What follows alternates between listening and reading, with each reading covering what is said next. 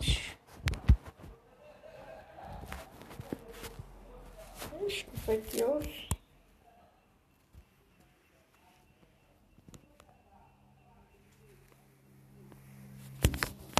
Acho que a bateria caiu. Não, foi que houve. Hum.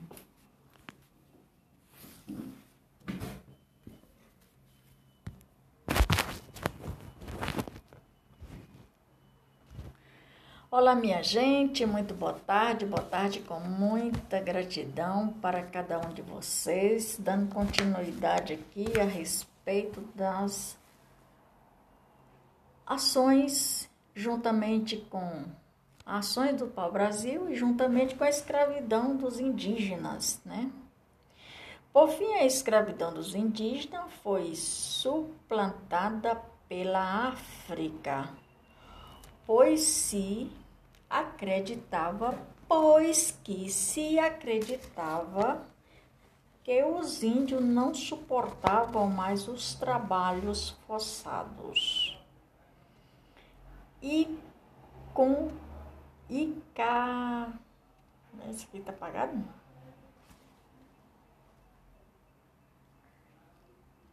E cobravam rendimento seja, os portugueses cobravam o rendimento daquelas pessoas que estavam trabalhando já cansados e doentes, que eram os índios.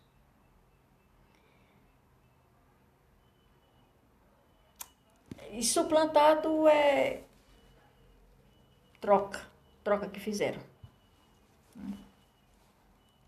Atualmente sabe que os índios eram muito rebeldes, mesmo quando eram punido, além da possibilidade de fugirem para a mata onde conheciam o território brasileiro. Muito bem, obrigado. A cultura dos outros povos, que foi os povos trazidos da África, que a coroa e a igreja e escravidão juntos, os indígenas de partida vale ressaltar que é que a coroa e a igreja se prevaleciam. De forma ambígua quanto a escravidão indígena, contra a escravidão indígena ou com a escravidão indígena. Mesmo assim, eles eram considerados aliviados, valiosas pela, pelo, ah, avaliado pelo rei. Eles eram avaliados pelo rei. Como quando os tupiniquins se alinharam aos portugueses contra os tornais, os quais eram, quando eles tornavam, os quais eram aliados dos invasores franceses. Eles se tornavam um tipo de alienação entre eles e os portugueses. Fizeram mais ou menos um acordo, né, para não haver invasão com outros povos, nos tais eram os franceses.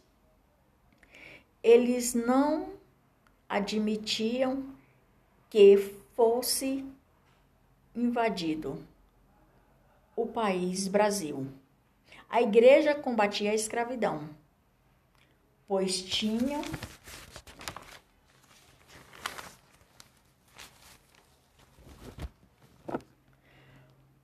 pois tinham todo o interesse em catequizar os índios. Missão que ficou o cargo da ordem dos jesuítas, cuja expõe foi o padre Antônio Vieira. Bom, eu quero fazer aqui um parêntese a respeito da familiarização entre os indígenas, a comercialização e a catequese. A catequese que veio, é, que foi expandida através do padre Antônio Vieira. Daí então é que os indígenas nativos e após os filhos que nasciam dos indígenas ganhavam nome. É daí que surgiu o nome é, do padre do padre Antônio Vieira. Aí surgiu o nome de Antônio, Maria, João, Pedro, Manel, Francisco, são nomes comuns que eles encontraram de maneira para colocar nos filhos dos índios, nos novos filhos, que os índios que tinham anteriormente eram simplesmente humanos, humanos e índios nativos do país Brasil. Não existia nome entre eles, pelo menos que a gente tomou conhecimento a respeito depois da catequese de Padre Antônio Vieira. Acompanha a companhia de dos jesuítas, mas a companhia do padre possuía vários assentamentos. Então, o que, que o padre queria? Evangelizar, catequizar, reformular o que eles faziam e fazer da maneira que o padre achava melhor.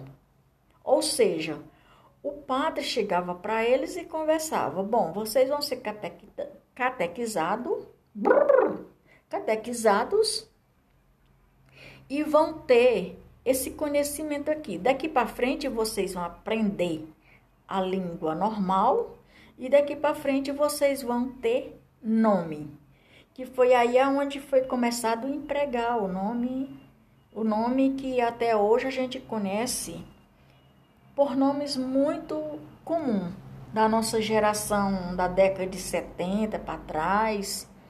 É, são todos nomes comuns: Maria, João, Pedro, Manel, Antônio, José. E essa essa esse entendimento foi implantado nos novos índios.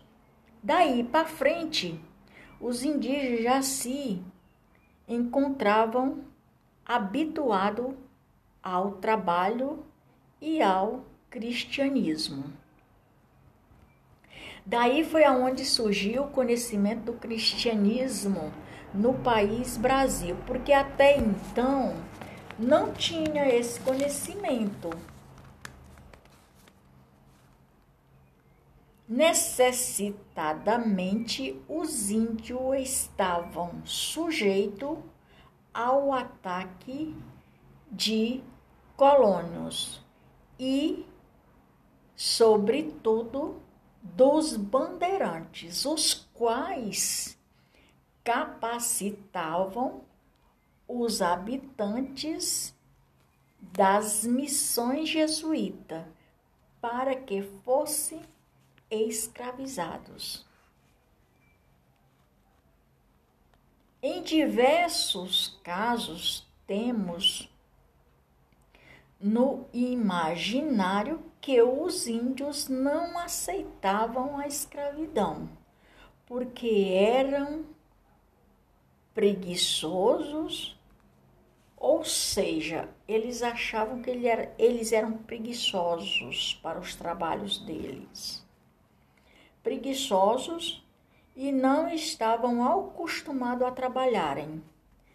Mas, na verdade, eles foram muito resistentes à colonização, mesmo não tendo tanto anticorpos para resistir às doenças trazidas da Europa, quanto aos negros trazidos da África. A escravidão é a participação em que um ser humano assume a posse do outro e torna uma ou mais como se fosse um objeto de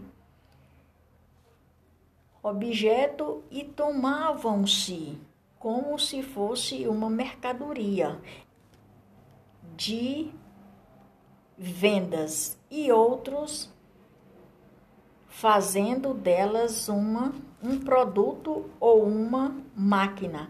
Essa partícula sempre existiu em diversas sociedades e até as mais antigas, mais do que se possa imaginar.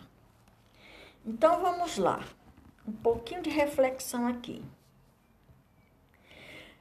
Os homens brancos que chegaram de Portugal tinham aqueles índios como escravo e além do trabalho deles que era subordinados, eles tinham os índios que conheciam como os preguiçosos, que eles não davam certo para aquele trabalho ali, porque os índios eram muito preguiçosos e que não tinham coragem de trabalhar. Vamos ver se os índios eram acostumados à linhagem deles, à vida deles, e de repente chega umas pessoas que querem tomar conta deles e querem botar a norma do jeito que eles querem, o que que eles pensariam a respeito disso? Ou o que que eles queriam a respeito disso? Então passaram a comercializar. Veja bem, como se fosse uma mercadoria. Então as pessoas passaram a ser comercializado, como se fosse mercadoria que eles tinham para comercializar do jeito da maneira que eles pensavam. Minha gente, essa reflexão trazido do povo europeu, depois, mais tarde, os jesuítas transformaram a vida daqueles índios e eu creio que dali para frente começou a melhorar alguma coisa. E por hoje é só. Maria de Fátima Braga da Silva Moura Oficial diretamente de Brasília, nesse dia de hoje, 16 de novembro de 2021.2. Fui, galera. Eu vou, mas volto. Até mais ver. Grande abraço, com muita gratidão na sua mente e no seu coração. Tchau, tchau.